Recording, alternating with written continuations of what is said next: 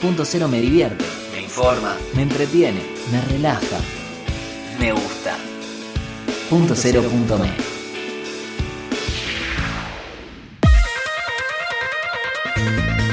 Al caer la noche, inicia Majolo Nieto no piden permiso. Diversidad de temas en un espacio plural. Con la conducción de Cristian Majolo y Elsa Aurora Nieto.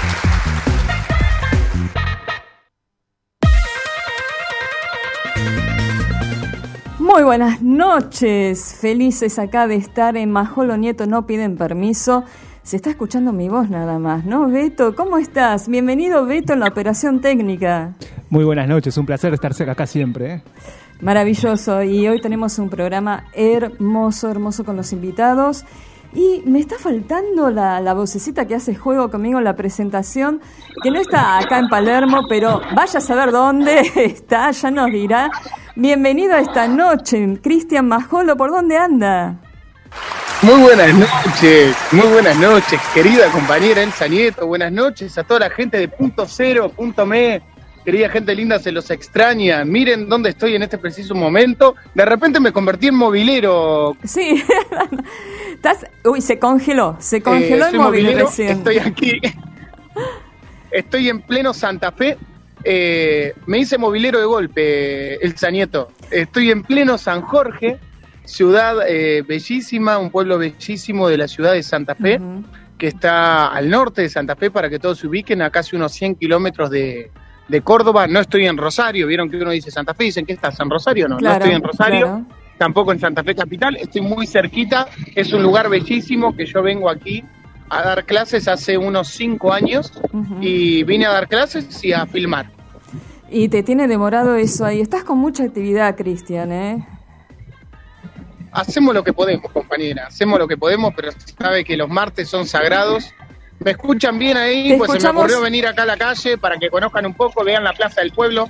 No sé si se llega a distinguir algo ahí. Se distingue muy bien. Mira, hasta la moto que recién pasó se vio. Hasta la moto que recién pasó se vio, se distingue muy, muy bien, estamos perfectos.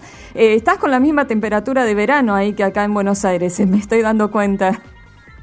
38 grados. Ah, bueno. 38 grados hacía la sombra hoy. Y yo estaba trabajando y haciendo, haciendo cosas laborales. Me vine a la calle, gente, porque la señal en donde estoy parando eh, hoy estuvo. Te estamos perdiendo. Fallando, entonces dije, voy a estar adentro con hormigón, falla la señal, prefiero estar en la calle y de paso eh, no pasar tanto calor, como les comentaba. Hace mucho calor acá, las temperaturas son muy altas para todos los que deben estar escuchando del otro lado. San Jorge es el famoso pueblo reconocido por el autódromo Elsa, por el autódromo que tiene la ciudad, por el Club San Jorge, reconocido en todo el país, y el famoso club de la rifa de autos, de los primeros clubes que implementaron la rifa de vehículos, y por eso se ha hecho tan popular, y es un pueblo de 20.000 habitantes que tiene una movida gigantesca, Elsa, gigantesca.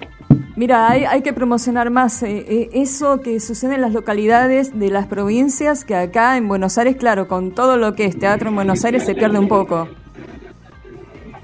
Tal cual, tal cual. Yo a este lugar caí hace muchísimos años, caí por eh, circunstancias de un festival nacional de teatro que se lleva a cabo acá. miren, les voy a caminar un poquitito para que conozcan la, la plaza mientras hablo. Allá atrás está la catedral eh, este lugar yo caí hace muchísimos años, eh, hace en el año 2009, caí como actor para el festival, el segundo Festival Nacional de Teatro que se hacía acá.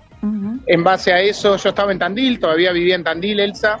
Años después vengo como director al festival, ya viviendo en Buenos Aires. ¿Con qué obra? ¿Recordás? ¿Con qué obra? Eh, pasé a venir a dar clases ya.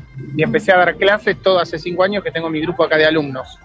Mira qué bien. Mira, ¿recordás con qué obra fuiste ahí? Y con la primera obra que vine fue con La historia de llorar por él, que una obra de Ignacio Apolo, un obrón, bajo la dirección de Belén Serre Suárez. Yo tenía unos 20 años, ahora tengo unos jóvenes 33.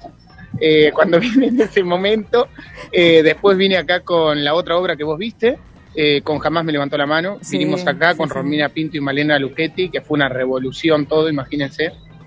vinimos después con ¿A qué piso vas? Y vine con mis unipersonales de humor. Ah, eh, dos o tres veces.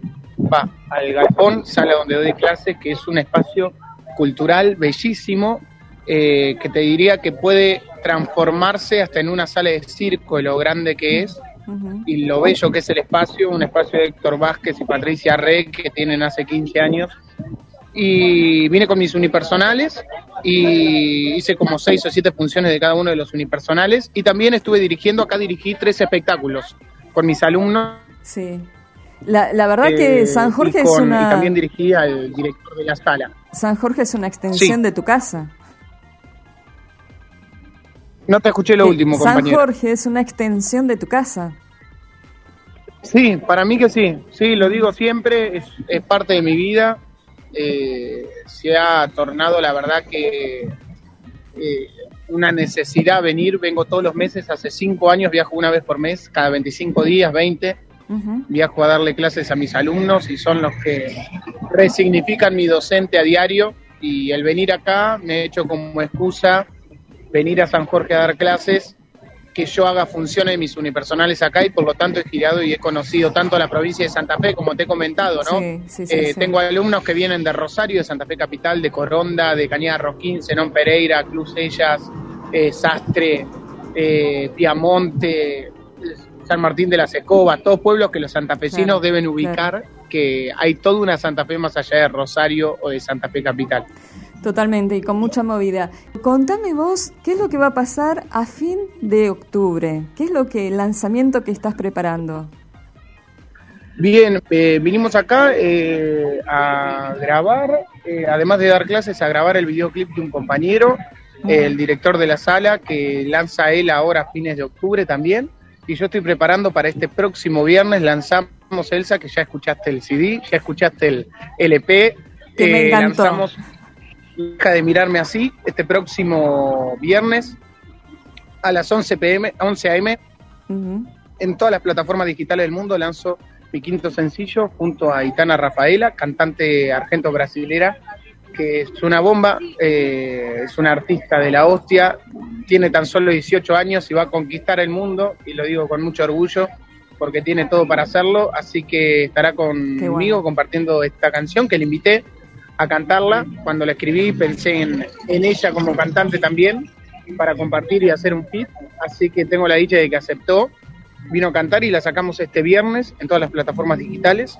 Está en mis historias, me pueden seguir, Cristian Majol Oficial, deslizan para arriba, la preguardan y la próxima semana lanzaremos el videoclip que grabamos una sesión en un estudio, así que muy contentos. Y dentro de tres semanas lanzamos eh, oficialmente mi EP Majolo Íntimo con seis canciones para compartir con toda la gente y, todas las canciones que he estado lanzando hasta ahora, previos al, al disco que lanzaré el año que viene. Así que se vienen shows, se viene gira y muchas cosas más. Hoy me siento en falta, lamentablemente eh, por circunstancias personales no puedo estar, eh, vine a trabajar acá, que es algo que hago hace cinco o seis años, y a eso se me sumió, se me a eso se te sumió en el que viajo, sí. se, se rompió el vehículo en el que viajo así que me tengo que quedar acá esperando, me lo está arreglando un mecánico, estoy esperando que me lo entreguen mañana y por eso no puedo estar hoy, gente. Si no, estaría ahí contigo, compañera, lo sabés, pero... Vas a eh, estar, vas a estar el próximo martes y vamos a hablar de lo que fue este lanzamiento tuyo, ¿sí? Obviamente, vamos a hablar y, y empezarte con la previa, porque hay un día en este mes de noviembre que voy a ser entrevistado por ti, Me sí. contaron ahí. No, no, no, no te cortamos todavía, todavía estás, de, de cerrame. No, no, no, digo, digo que me, me, contaron que me vas a entrevistar por ahí ahora en el mes de noviembre, ¿puede En el mes de noviembre, sí, eh, no te olvides la guitarra ese día. Eh, vamos a ver, vamos a ver si presentamos las canciones. Y después yo en diciembre tengo que tomarme el, mismo placer o no. Tenemos que hacer ahí un, especial. Bueno, maravilloso, lo tomo, lo tomo. Obviamente. obviamente. Obviamente. Me pongo del otro lado, tal cual, tal cual. te dejo con este programa maravilloso que teníamos pensado para hoy Así que lo dejo en tus manos, compañera, que me quedo muy tranquilo y muy seguro. Y en las manos de Beto y de toda la gente de Punto Cero. Que salga hermoso.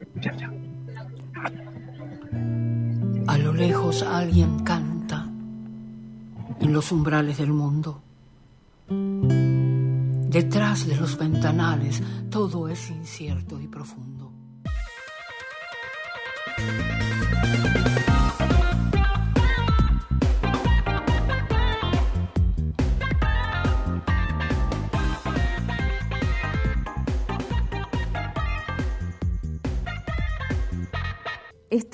Mientras, y adelantamos la columna de Nicolás Kosachov, que siempre hace politicón y hoy tiene para hablarnos del ¿Coda era? Coda, eh, Coda, Coda en cines. ¿Cómo estás? Buenas noches. ¿Qué tal? ¿Cómo estás? ¿Todo bien? Todo bien, todo, todo bien. Bueno, acá, viste, el vivo es así, ¿no? Tenés todo preparadísimo. Eh, vamos con esta columna de eh, Nico, ya que estás en el aire. Contame, ¿qué es esto de Coda? Porque no sé qué es Coda en cines. Bueno, eh, Coda es una película, en realidad es una remake de una película francesa que se llama La familia Bellier del 2014 y esta vez es una película estadounidense que hicieron una reversión de esa, de esa película de hace unos años y es bastante interesante. Es una familia que vive en, Estados Unidos, en un pueblo bastante tradicional, donde eh, tres de los integrantes de la familia son eh, sordos, ¿sí? o sea, no, pueden escuchar ni, ni hablar. Y hay una persona, o sea, la, la, hija menor, que sí tiene la capacidad como para escuchar y hablar. Entonces, eh, digamos, es la única interlocutora que tienen ellos para desarrollar muchas de sus, de sus labores, de su día a día. Y bueno, el conflicto se da cuando ella decide ir a la universidad, empezar una carrera de, dentro de un coro, eh, por lo cual se da como una puja entre, bueno, perseguir su deseo y no dejar, este, digamos, pues, sin, sin ningún tipo de recurso a esta familia que, que, bueno, que la necesita en algún punto. Es bastante interesante Está en todas las salas, sí, la pueden encontrar en salas comerciales. Es una película que, tuvo muchos premios y que, bueno, es una linda propuesta, es un drama, pero con, buena pizca de, análisis social y como una, cuestión más este, sentimental. Es muy linda, muy linda película. Eh, ¿Pudiste ver algo de... Ya habíamos hablado de, de, lo que fue el Festival de Cine Político acá. ¿Pudiste finalmente ver algo? ¿Hubo algo que más allá de la premiación a vos te, interesó mucho? ¿Viste que Gaza finalmente se llevó el premio a Mejor Película Extranjera? Sí, sí, estuve, estuve en contacto con, personas que, estuvieron organizando el festival, eh, así que vamos a intentar armar alguna nota con, un director de, un documental que, que estuve viendo eh, pero bueno, no quiero adelantar nada por ahora, así dejamos este, esa sorpresa y podemos charlar con, este director quizá para la semana que viene o la otra. Eh, pero, pero sí, estuve viendo algunos documentales que, me han llamado mucho la atención.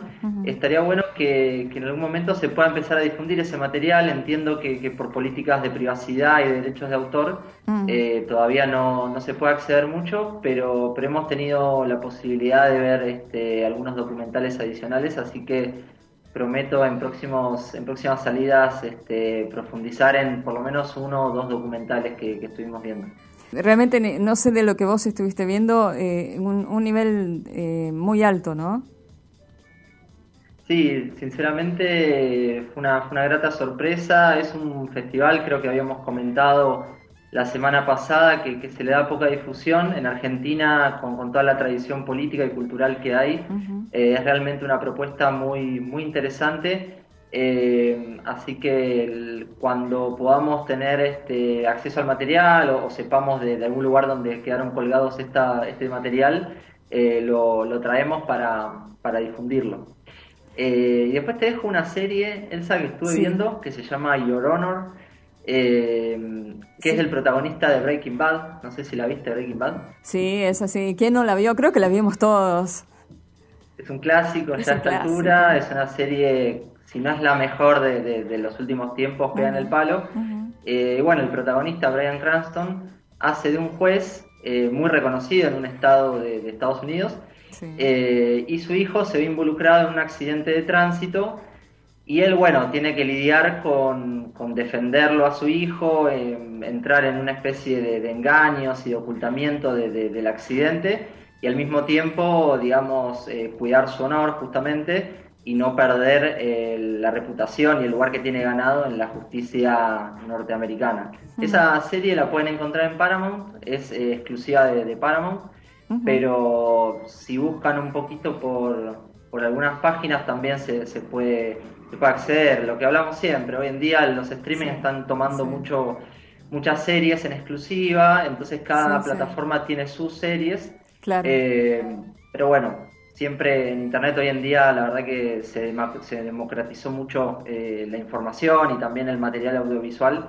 así que si, si, uno busca un poco puede, puede accederla. Es una muy, muy, muy buena serie, muy interesante, con contenido político fuerte también. Bueno, eh, genial. Vamos a estar hablando de todo esto. Eh, yo voy a ver si, si, me puedo enganchar y ver esta, esta serie que estás recomendando. Nico, nos reencontramos el próximo martes. Dale, Elsa, te mando un abrazo. Un abrazo para vos. Vamos a la propaganda institucional de la radio, sí, con toda la programación que tienen acá en punto cero punto me.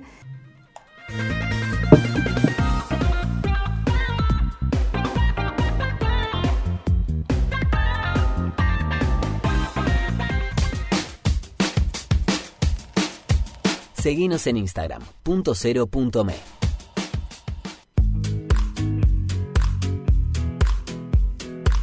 Centro Médico Integral Fitzroy. Más de 45 años de experiencia en medicina laboral, gestionando de forma integral exámenes en salud, control de ausentismo, servicio médico en planta, higiene y seguridad y programas de bienestar laboral. Centro Médico Integral Fitzroy. Trabajamos por la salud de su empresa.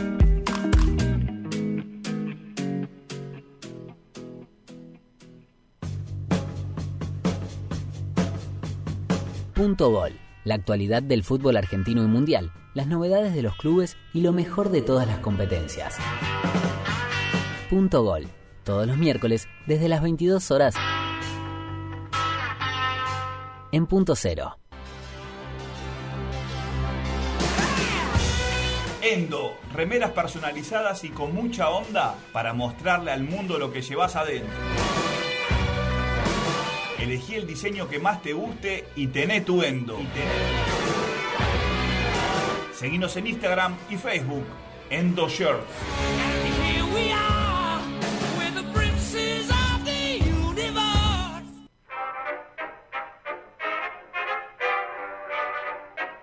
Conoce la actualidad de Argentina y el mundo en punto .me. Noticias con verdadero periodismo independiente. Entra y entérate de todo en punto .me.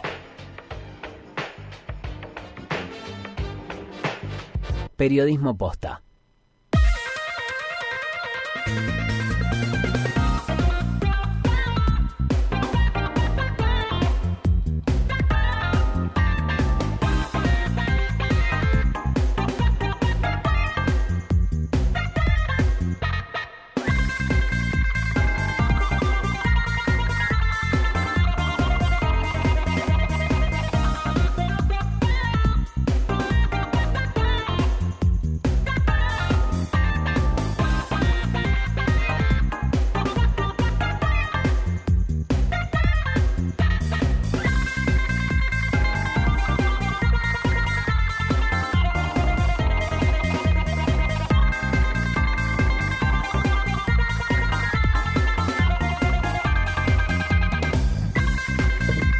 Estamos ya ubicadas, sí, eh, y tranquilas.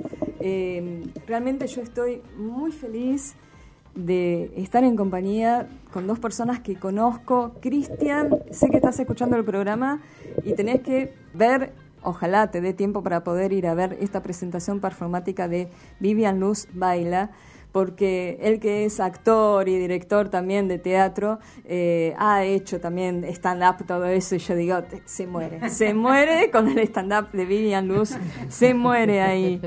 Em, por Dios, qué hermoso libro. Primero, lo quiero mostrar, ¿sí? Ahí en pantalla tenemos eh, un libro que es una maravilla, es la biografía, la autobiografía de Vivian Luz, que Tan años 60 me dio siempre ella, ¿viste? Años 60, años 70, con tanto colorido y lo fui encontrando acá, lo fui encontrando acá. Bienvenida Vivian, bienvenida Laura. Muchas noches, muchas gracias por la invitación. ¿Cuándo empezó Vivian esta idea de, bueno, hacer este libro? El libro en mi cabeza hará unos cuatro años, no tanto. Yo en realidad empecé escribiendo, estudiando letras, escribí un libro muy precozmente a los 18, eh, con cero éxito, y la verdad que mm, después me quedó como un resentimiento con la escritura, no, no volví.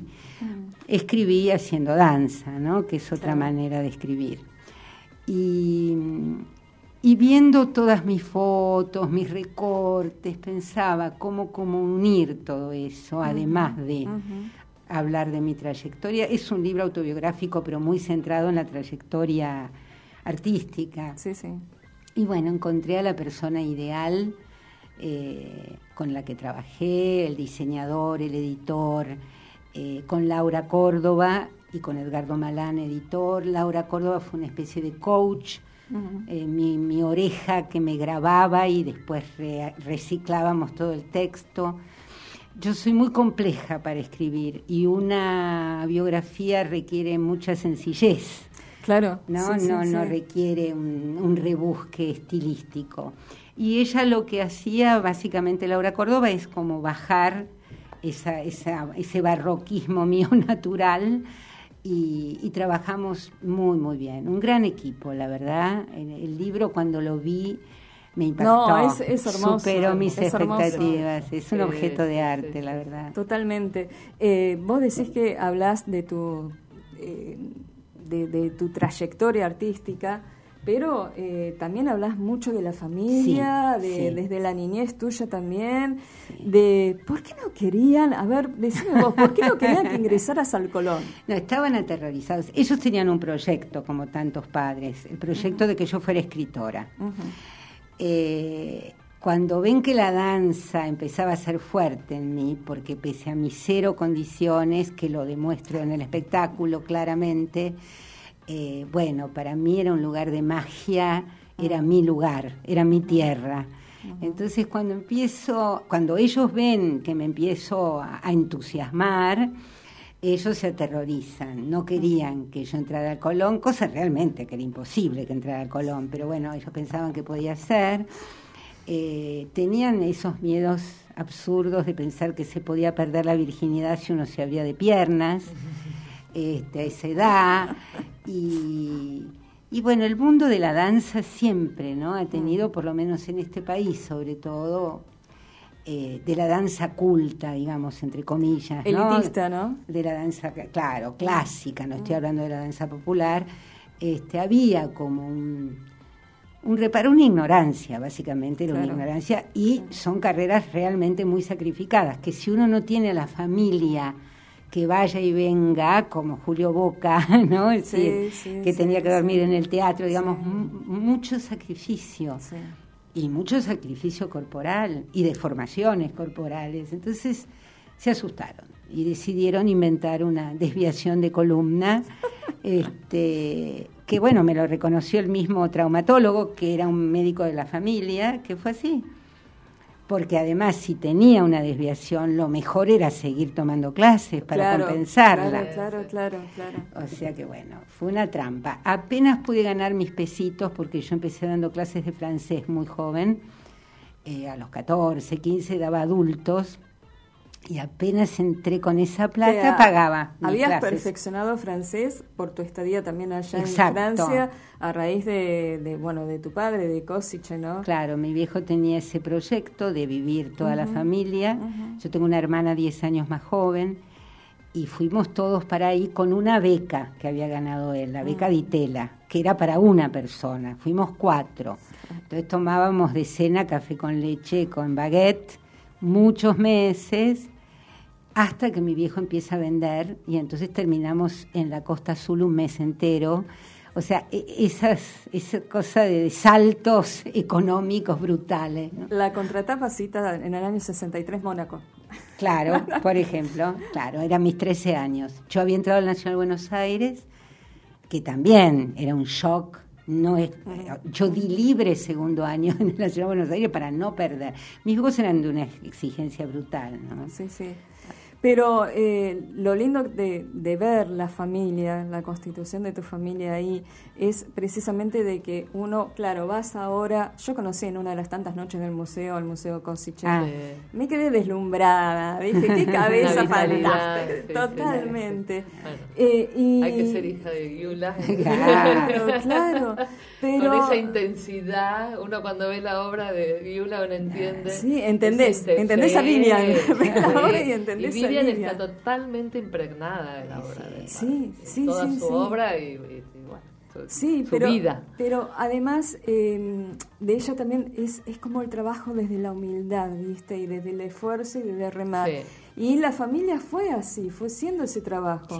Porque no es que de buenas a primera compraron la obra o que tu papá de buenas dijo, lo conociste artista. No, no, no. No. No, no eran muy pobres, totalmente. Mi viejo era un niño de la calle directamente, fue huérfano desde los seis años de madre y padre.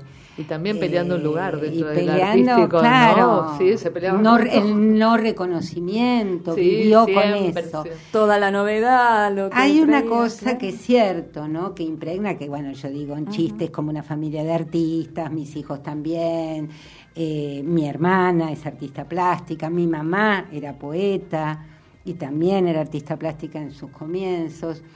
Pero también hay algo de retirarme, de tratar, ¿no? de, ciertos de cierta manera.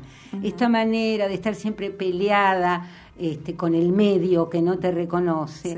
bueno, ya decidí tomármelo en chiste, porque es así, porque ocurre hasta el día de hoy. Entonces, este, mi viejo, por suerte, los últimos 10, 15 años de su vida fue muy reconocido y la verdad que fue como un premio, porque hasta ese momento no.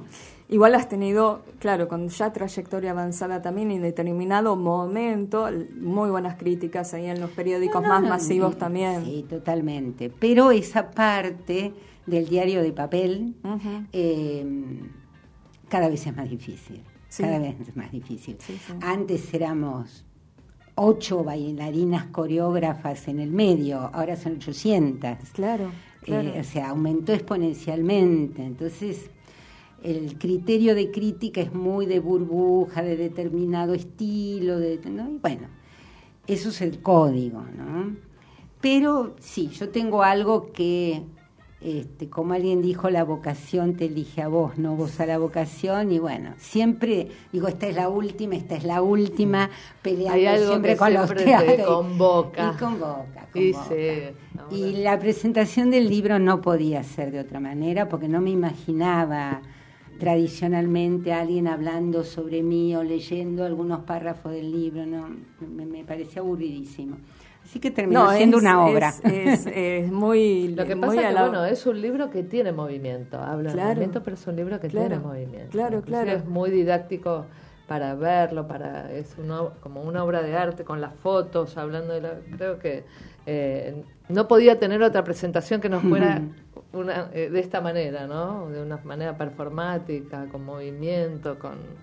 Y una instructora de yoga como sos vos, que también es bailarina y la buscó a ella, dio con ella. ¿Qué fue lo que te impactó de alguien que no iba a ingresar al color? Eh, bueno, yo era muy chica cuando la conocí a Vivian, yo tenía 17 años, estaba terminando el secundario, yo venía haciendo, yo había eh, hecho danza en, eh, en, el barrio, había ido con María Fuchs, había empezado con jazz, hasta que, bueno, cierto grupo de amigas van a lo de Vivian y yo fui a lo de Vivian, tenía 17.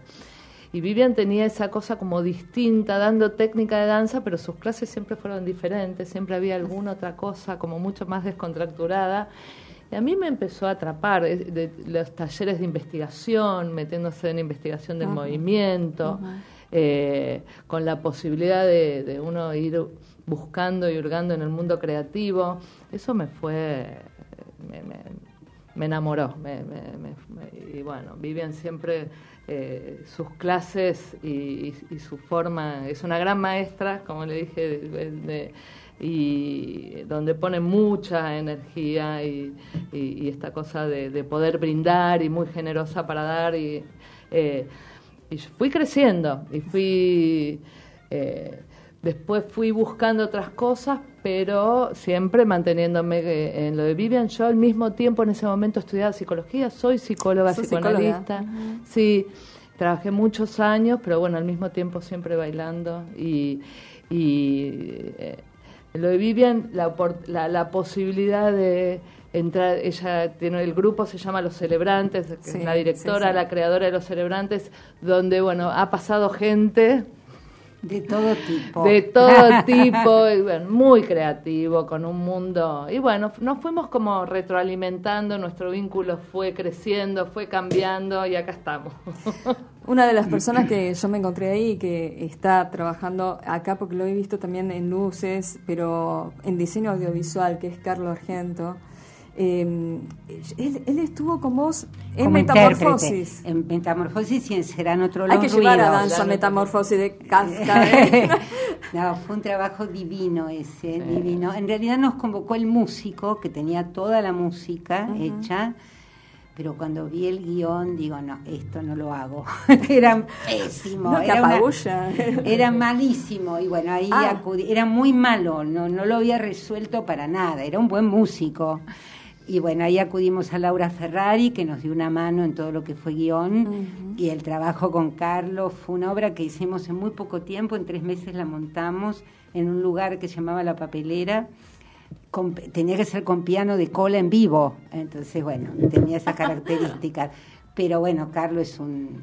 Además, él mismo es director, pero además es un actor súper dúctil, con eh, con un cuerpo que da para el movimiento que yo puedo poner sí. y con mucha ductilidad. Se trabaja con mucho placer y bueno, hicimos Serán otros los ruidos con Laura, sí. este, donde hablábamos de las distintas épocas de, de la historia, ¿no?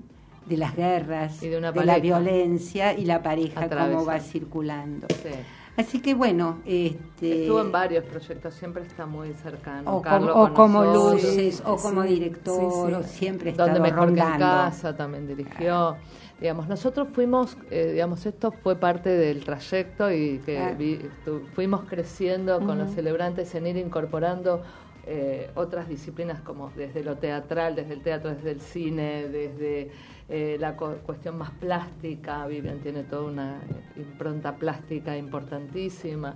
Bueno, de que se fueron sumando a cada proyecto que fuimos haciendo y eso enriqueciendo todo lo, y, y, poder, ¿no? Uno superarse o ir encontrando sí. cosas nuevas. Eh, en la presentación, eh, yo creo que lo tenía que haber aclarado en el programa, el primer eh, número, sí. que es el ser, uh -huh. es una obra de mía del 83 prácticamente una de mis primeras obras que bailaba yo, por supuesto, este, y que es ese tipo de movimiento tan robótico, tan sí, este, sí, alien, tan cyborg, por, esa, por ese lado. Eh, y después con Laura trabajamos mucho la segunda parte, la blanca, la fantasmática, que tenía que ver más con el, el, el legado de una generación a la otra, ¿no? Es decir, el, poder pasar la posta. Que esa parte eh, yo la vi en, en la obra Cacho, de las ruinas, ¿no? De, de, los restos. De los sí, restos, sí, sí, que la filmamos en Epecuen como, como fondo. Y el, el videasta, o sea, todos los videos que hay, es el mismo que hizo los restos, que es muy talentoso. Gabriel Saye. Estamos en un horario que es casi para comer. Yo les invito a hacer un break acá en este momento. Estamos conectados porque tenemos una chef, alguien que estuvo en Cocineros Argentinos durante 11 años, creo. Qué bueno, y, y, hoy nos iba a decir que quiero que me enseñe bien, me lo explique bien, porque a mí el pan para las fajitas de pollo eh, me queda duro después. Marina Montenegro, ¿estás allí en Tandil? Hola, ¿cómo están? Sí, buenas noches. ¿Cómo estás? Muy buenas noches. Acá, acá estoy buenas con... noches, ¿cómo están? Con dos seres luminosos. Estoy con Vivian y con Laura, eh, protagonistas de, de, toda la presentación performática que es Vivian Luz Baila. Y este es un Qué momento, lindo. ¿viste? Donde pasamos, bueno, uno baila, se desgasta energía ahí y incorporamos calorías con vos ahora. Claro, y, y hay que recuperar. Total. Contame, Marina, ¿qué, qué te, nos tenés preparado bueno. para hoy? Hoy vamos a voy, a, voy a dar unos datos de cómo hacer, viste las clásicas fajitas, que algunos dicen qué son las fajitas o qué es el taco, medio como que a veces no se sabe si decir fajitas o decir taco. Básicamente las fajitas es como el taco criollo, yo lo llamaría de esa manera. Es como, eh, claro, es una masa, o sea, es una masa así como si fuese una tortillita, pero por lo general es con harina de trigo. Y en este caso yo te voy a decir de qué manera reemplazarla para no tener que hacer la masa y que queda muy, muy bien. Eh, y que lo he hecho y a veces cuando estoy en las apuradas me salva y es buenísimo. Comprás eh, tapas de empanada. También podemos hacer la receta de la masa, pero en este caso vamos a dar algunos tips más que nada para los rellenos y vamos a hacer la masa como más bien comprada. Son tapas de empanada criolla eh, y las vamos a, a estirar bien o sea, la vamos, no, no do- su doble tamaño, pero sí las vamos a estirar un poquito más del tamaño tradicional y las vamos a hacer vuelta y vuelta en una sartén o en una plancha y las vamos a poner adentro de un repasador que queden como cerraditas o adentro de una bolsita de nylon, media Bien. como no cerrada del todo, pero bien que mantengan un poco la humedad. Bien. De esta manera, cuando nosotros después la vamos a utilizar, queda flexible, ¿viste? Porque a veces se seca y es como que cuando la querés doblar se parte. Entonces, esto es un buen secretito para hacer la vuelta y vuelta y la conservás eh, con un poquito de, mm, o sea, resguardada y que se haga la misma humedad, la va a flexibilizar. ¿No? Y ahí, Sí, sí. ahí ya tendríamos la masa para hacer los rellenos que querramos. Y ahí podemos hacer las quesadillas también y hacerlo vuelta y vuelta con un poco de queso. Pero yo te voy a dar unos, unos tips rápidos y cortitos para hacerlas de pollo. Vamos a agarrar. A, a todos les gusta el pollo. Sí, o, o hay acá algún sí. vegetariano. Bien. Beto del otro lado dice, me encanta hacer". el pollo, me fascina. Beto es tu fan número uno, te digo, ¿eh? Qué grande, qué grande. qué bueno. Ya nos vamos a conocer porque posiblemente el mes que viene esté viajando a Buenos Aires, así que mirá quién podría ser que podría pasar por la radio algún martes y hacemos de en vivo desde ahí de la radio. Venís acá al piso, por supuesto que sí. Claro. Eh, bueno, entonces vamos a usar una pechuga de pollo, se puede hacer con muslo, pero la pechuga por lo general es un poquito más magra y como es una preparación sequita, eh, queda bueno con pechuga. Las vamos a cortar en tiritas, ¿sí? Hacemos como unos filecitos, después las cortamos en tiritas y las vamos a poner en un recipiente con medio dientecito de ajo picado, un eh, chorro generoso de limón, de medio jugo de limón, Sí. si querés la ralladura de la cascarita de la parte verde, eh, la parte amarilla también. Sí. Le vamos a poner un poquito de pimienta, sal no le vamos a agregar para que no le largue tanto jugo y sí le vamos a agregar una cucharadita de cúrcuma, que es la amarilla, o curry, en el caso del que a alguno le guste y tenga. Y ahí vamos a dejar macerar la pechuga en un, por un ratito.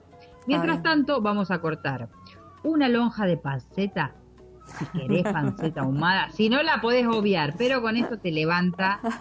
Es, simplemente compras una fetita de panceta. La vas a cortar en tiritas, en Sí. bastoncitos, y la vas a rehogar en una sartén sin nada de aceite, una sartén si querés antiadherente mejor. La vamos a dorar bien, y le vamos a agregar cebolla en tiritas también, puede ser morada, puede ser cebolla blanca. Eh, la vamos a cortar en tiritas y la vamos a cocinar con esta pancetita. Primero que se dore la panceta. Después vamos a cortar medio morrón, con medio morrón es suficiente, también Sí. en tiritas, Sí. y lo vamos a sartenear esto con una pizquita de sal para que ya vaya empezando a sudar. Una vez que se cocinaron las verduras, las corremos para un costado de la sartén o hacemos como un agujero en el medio, Sí. tiramos un chorrito más de aceite si es necesario y ahí vamos a agregar las tiritas de pollo que ya estaban maceradas con el limón, con Claro, el curry, claro. con esto amarillento, bien, y las vamos a estirar así, las separamos y las dejamos quietitas a que se doren. Eso es importante, porque si la empezamos a mover toda, se empiezan como a pucherar y empieza a alargar mucho jugo. Está bueno que doren primero y después las movemos. Eso es lo que me ¿Sí? pasa a veces, no tengo que ser impaciente, las tengo Claro, que dejar ahí y no apurarme, ¿viste? A dar la vuelta después Es sale que a, es, a es algo tan importante. Claro, porque si no te queda como medio ablandado, medio apucherado y no se dora. Y ya si largó jugo eh, de, la, de los vegetales mismos que había y del, del pollo, eh, Claro. cuando empieza a cocinar, si lo moves, ese jugo te va, va a evitar a que se te dore. Nunca vas a lograr el dorado hasta que se evapore el líquido. Claro. Pero ya perdiste mucha jugosidad del pollo. Entonces está bueno primero que dore y después que se cocine adentro. Esos es como son distintos puntos para que el producto te quede mejor y que Sí, tenga sí. los jugos adentro y no afuera y que se evaporen. Entonces, dejarlo, lo pones, lo separás un poquito con una cucharita, lo dejas quietito a que dore. Una vez que dora de un lado, ya lo moves y lo mezclas con el resto de los vegetales que tenía en la misma sartén. Bien, ahí le vamos, una vez que está cocida las tiritas estas de pollo, yo recomiendo si, al que le gusta ponerle choclo, a mí me gusta, con media latita de choclo va bien, un par de cucharadas de choclo, después si querés te haces una ensalada con el resto del choclo, o un choclo obviamente comprado lo hervís, y ahí teníamos entonces la panceta, la cebolla, morrón, el choclito y el pollo, que tiene condimento, cúrcuma, curry, Claro, el ajo, claro, el limón. claro. Ya está condimentado. La parte más de, la más suculenta del relleno de la fajita. Y Sí. después yo recomiendo, agarras una palta, la pisás, Sí. le agregas un chorrito de la otra media limón que te quedó, eh, le vas a agregar una o dos cucharadas de queso crema, sal, pimienta y ahí tienes una pasta de palta. ¿Sí? Qué queso rico, crema, un poquito rico. de limón, aplastas y, y queda como una pastita. Y después, a mí me gusta usar tomates cherry que los cortás a la mitad, le- si querés le pones un poquito de, de pimienta, un poquito de limón, si querés algún aceitito de oliva, lo mismo que haces lo mismo como haces como pequeñas ensaladitas que puede ser de repollo o de lechuga repollada. Entonces ahí vas a armar la fajita. Vamos a pintar primero con la pasta esta de palta que va a quedar así verdecita y untuosa y ahí se va a ir agarrando lo que le vamos a ir a- agregando y si no es como que se va a patinar. Amo le la- vamos a agregar las tiritas de pollo Amo la palta, eh, te tengo que decir que amo la palta, pero desde chica, recuerdo que era pequeña y mi mamá, porque no estaba de moda, no estaba de moda, No, y mi mamá, era yo de nena, mi mamá las compraba y decía, yo no puedo creer que la gente no consume esto.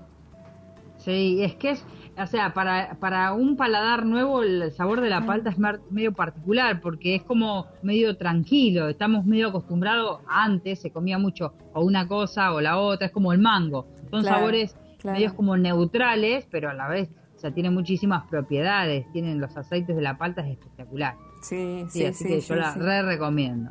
Así que vas a untar con esta paltita, le vas a agregar las tiritas de pollo con los vegetales, con la cebollita del morrón, y ahí le pones unos tomatitos cherries o un poquito de repollo y los cerrás como si fuese de un lado y del otro a- en la masita. Si la masa esta se te enfría, le podés dar un golpecito de horno adentro del repasador o si tenés microondas adentro del repasador en un microondas 30 segundos y afloja y queda calentita y queda muchísimo mejor para comerlo. Eh, y ahí te comes una fajita espectacular de pollo. Simple, pocos ingredientes. Está bueno para hacerlo, tenerlo y jugás con lo que quieras. Le podés poner adentro, si te gusta la chaucha, hervís unas chauchas y tenés varios vegetales. Claro, claro. Y más o menos que con una con una docena de tapas de empanada comen tres o cuatro. Es- Esa es una receta. Y con una pechuga no vas a gastar tanto. Eso, eso te iba a decir, ¿cuántas fajitas salen con, con estos ingredientes que nos diste? Con esto calcularle que más o menos vas a estar van a comer tres personas, que se puedan comer tres cada uno, más o menos. Si querés le puedes poner un poquito más de pollo, pero si no le aumentás volumen con más vegetales. Podés hacerte uno solamente con vegetales y con la untada esta de palta, de última te haces dos paltas Sí, sí. para que Sí, puedas poner bastante untable eh, y queda espectacular. Si te animás a alguna salsita picante, podés rallar un tomate, lo rayás en un rallador Acá Beto dice que sí, que le va a poner picante. Sí, le pones un poquito a, a- a ese, a ese tomate rallado, le pones ají molido, un poquito de limón, aceite de oliva o algo así, o un aceite que te guste, de girasol, eh, y un poquito de sal y lo, lo, lo mezclas a que se hidrate el ají molido y ahí ya te queda como una salsita picante tipo yahua, eh, que se llama en el norte, como para, obviamente, al que le gusta el tabasco y tiene, Claro. hace una salsita de tomate y le agrego unas, unas gotas de salsa tabasco y ahí va espectacular. Perfecto, Marina, ya vamos a estar eh, ¿Eh? colgando estos tips tuyos para las fajitas de pollo. Te mando un Perfecto, abrazo enorme desde acá de Buenos Bueno. Aires, eh, que llegue ahí a Tandil y te esperamos en, dentro de poco, en algunas semanas acá en el Sí, me estudio. encantaría, me encantaría, me encantaría. Un beso para todos, buena semana y bueno, que, que estén todos muy bien. Muchas gracias, muchas gracias. Un beso a Cristian también. Serán dados vía Zoom también. Eh, Sí, sí, sí. Un beso enorme. Vivian y Laura, eh, el estudio sigue estando ahí en Recoleta, ¿no? Sí, recién ahora empecé con alguna que otra presencial. Eh, la gente estaba siempre muy muy preguntona de cuándo empezaban las presenciales. Claro, Empezó, con esto de la pandemia. Pero quedaron casi todas por Zoom. Eh, hay una comodidad también en el Zoom que tiene que ver con los tiempos, eh, con el traslado, con tener que subirse un colectivo, con tener que tener el doble de tiempo para trasladarse, muchas viven lejos. Y también es cierto que se amplía el alumnado de provincia, desde Catamarca, Córdoba, ¿no? Este, he llegado a tener este año alumnas en, en París, en Nueva lindo, York. qué lindo. Distinto. Bueno, Igual lo presencial es, Es único. diferente, es único, Hay que volver. Le pasa mucho a la gente de teatro, ¿no? Básicamente el teatro también, eh, claro. los ensayos por Zoom, todo eso, No, muy no. engorroso. Pero gana, el streaming es algo que llegó para quedarse. Sí, muchas porque cosas gana quedan, mucho sí. mucho público que a lo mejor incluso público que dice yo no puedo ir con mi familia al teatro porque eso implica por ahí también salir afuera en cambio te compran la entrada todo el grupo familiar y es una entrada Exactamente. el streaming quedó Sí, es algo que se suma a lo que. Igual la danza tiene una tridimensión. Eh, yo prácticamente no, no hemos trabajado por Zoom, prácticamente, muy poco con Laura, el planteo de la obra, pero muy en función de, de sacar material del pasado, con lo cual era más fácil. claro. Y no, no, eh, la tridimensión, ahora que volví a presenciar, me doy cuenta, claro, es esto. La danza tenés que poder ver de atrás también a alguien, no el plano. sí sí sí sí sí cómo cómo viste con Ricky Pashkus y Julio Chávez No, Ricky en realidad me encontró él a mí. Yo ya estaba en el estudio con otra socia de danza contemporánea, Mm. Adriana Cole, y él daba clases en un jardín de infantes de la zona. Eh, venía de otro, de otro palo, empieza a dar clases, empieza a tener mucho éxito, mucho alumnado, y me pide entrar en el estudio alquilando por hora. Y después terminamos siendo socios, y en un momento que la otra socia se fue a vivir afuera, Sí, a Gessel, sí. eh, no, no, no nos daba la plata para pagar, es un- era un lugar caro, Claro, porque claro, está en pleno claro, Recoleta, en ese pasaje divino, y entonces dijo, bueno, yo te voy a presentar al que es como mi hermano, Julio Chávez, y fuimos socios de toda la vida, porque son muchos años de sociedad, eh, que duramos por darnos muy poca bola en lo privado, o sea, Mm, cada uno fue ujú. muy Sí, sí, respetuoso de su sí, área. Entonces, nada, compartíamos el lugar. No, no hacíamos interrelación de la tarea, Ujú. para nada. Y somos estilos absolutamente diferentes, ¿no? Y muy respetuosos uno del otro. Laura vos sí pudiste dar más yoga por por Zoom no Sí, sí, sí, básicamente en pandemia, metidas adentro por Zoom, cosa que sigue Muchos se fueron volcando a eso se- también, Sí, en Claro. yo pandemia. encontré una modalidad que me resulta que las clases de yoga las doy por Zoom y presencial al mismo tiempo. Tengo una gran pantalla eh, en, eh, en el salón y con la computadora. Algunos están presencial y otros están del otro lado de la pantalla. Y es como una gran sala presencial virtual. Y eso me está resultando. Pero no volvió totalmente la presencialidad por ahora, ¿no? Está costando. Los celebrantes. ¿Qué celebra Laura Whitlock? La vida. Se celebra la vida, siempre. Sí.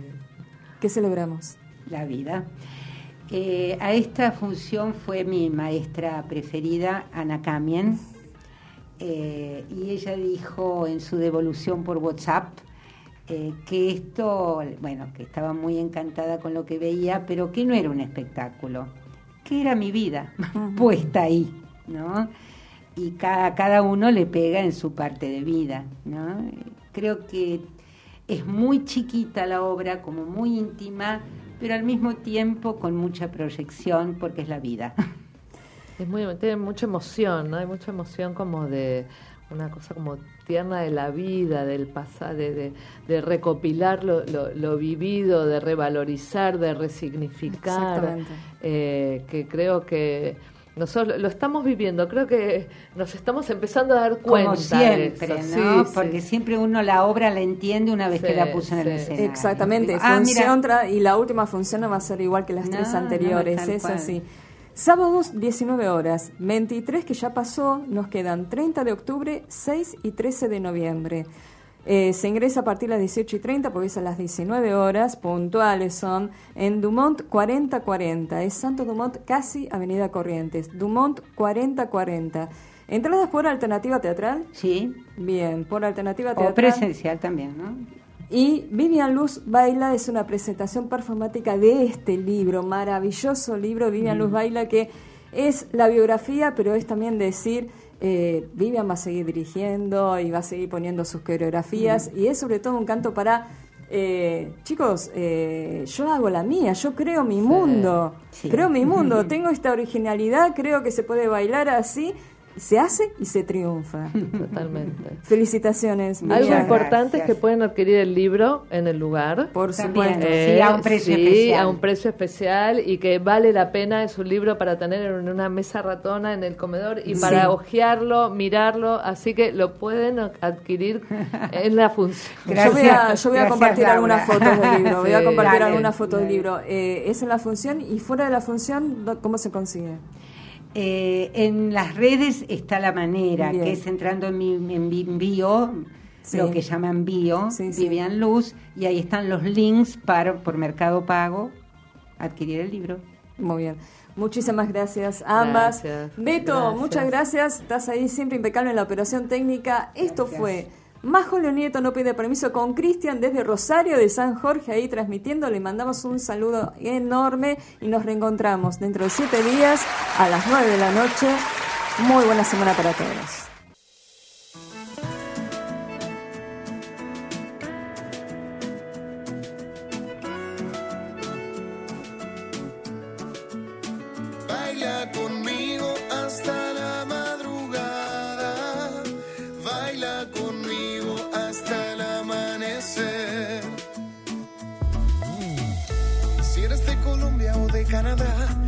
Eso no me interesa, todo me da igual. No importa si hablas chino o hablas alemán. Dicen que no hay idioma para amar. A mí me vuelve loco de verdad. Como tus ojos brillan al mirarme y ya sé. Vivamos un romance